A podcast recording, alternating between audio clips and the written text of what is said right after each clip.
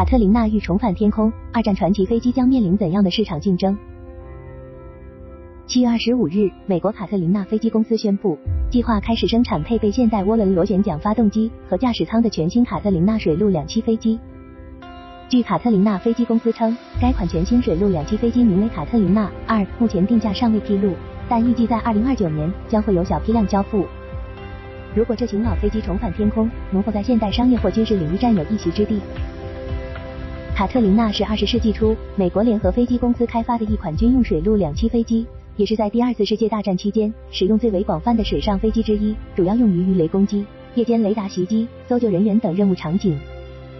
二战期间，卡特琳娜成功定位了驶向中途岛的日本海军舰队，使美国海军通过中途岛战役成功扭转了太平洋战场的战局。卡特琳娜还衍生出多种型号，美国、苏联和加拿大共生产了三千三百多架。二战结束后，随着民航业的兴起，多家航空公司也开始运营卡特琳娜。包括泛美航空公司和澳大利亚航空公司 Qantas。Qantas 在一九四三至一九四五年使用该型号飞机，每周运行澳大利亚珀斯和斯里兰卡科伦坡之间的直飞航班，航程为五千六百五十千米，飞行时间长达三十二小时，是当时飞行持续时间最长的商业航线。改进后的卡特琳娜二，根据卡特琳娜飞机公司的介绍，新的卡特琳娜二被归类为大型两栖飞机。与小型改装水上飞机相比，它能够携带更多的货物且飞行距离更远。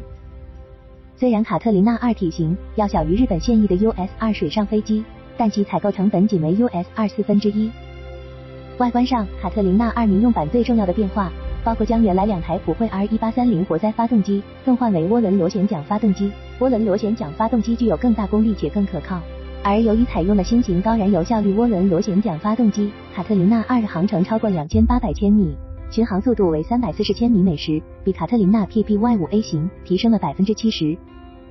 此外，卡特琳娜二还会采用新型可伸缩副浮舟与夜视镜兼容的四段触摸屏驾驶舱显示器，防止起落架和浮标同时部署错误的连锁装置。采用耐腐蚀材料制成的结构。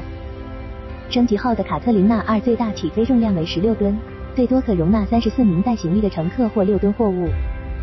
而卡特琳娜二的军用型则性能更强，可在中等浪情下的海面上起降。配备的升级款涡轮螺旋桨发动机，可使其巡航速度达三百七十千米每时。重新设计的极低失速机翼，可以以一百一十千米每时的最低速度飞行。军用型的卡特琳娜二最大起飞重量达二十吨，使用额外油箱可持续飞行十九小时。机舱内最多能搭载三十人和八吨货物。此外，在机翼下还可额外加挂二点五吨的载荷，例如传感器吊舱、空投船。导弹和轻型反潜鱼雷，这也为其拓展了额外的任务能力。值得注意的是，根据卡特琳娜飞机公司官网的信息，军用型的卡特琳娜二可以转换成纯无人机配置。因现代需求而复活。近年来，各国对两栖飞机重新重视起来。美军为应对第一和第二岛链的战略空运需求，也希望在短时间内想获得一款大型水上飞机。而卡特琳娜飞机公司宣布这一消息时，也正是美国军方寻求这一海上利器关键之际。此前，美国特种作战司令部 AFSOC 已计划在二零二六年之前测试两栖版 MiG 一三零 J 特种作战运输机。美国国防部高级研究计划局 DARPA 也在今年初选择了通用原子航空系统公司和极光飞行科学公司两家公司来为自由升举 Liberty Lifter 项目设计的校飞行器。虽然当前 AFSOC 正在计划将 MC 一三零改为水上飞机，但其也公开表示过正在探索其他选择的可能性。而空中机动司令部也计划采购一种成本低、速度较慢但仍具有远程能力的飞机，希望其能够在太平洋地区的恶劣环境中运行，甚至具备无人驾驶功能。在当前市场竞争中，在军事领域，卡特琳娜二的主要对手是日本 US 二和正在研发的两栖版 MC 一三零。民用方面则是加拿大德哈维兰飞机公司的 DHC 五一五消防员水上飞机。不过，DHC 五一五没有获得民用适航资质，US 二也没有任何来自欧美的认证许可。因此，卡特琳娜兔在军事和民用市场都具备一定竞争力。目前来看，卡特琳娜二依靠其历史悠久的品牌和经历，确实能够吸引到一批客户。综合成本效益和性能升级的优势，对比同类产品，卡特琳娜兔在未来商业和军事市场中的确占据优势。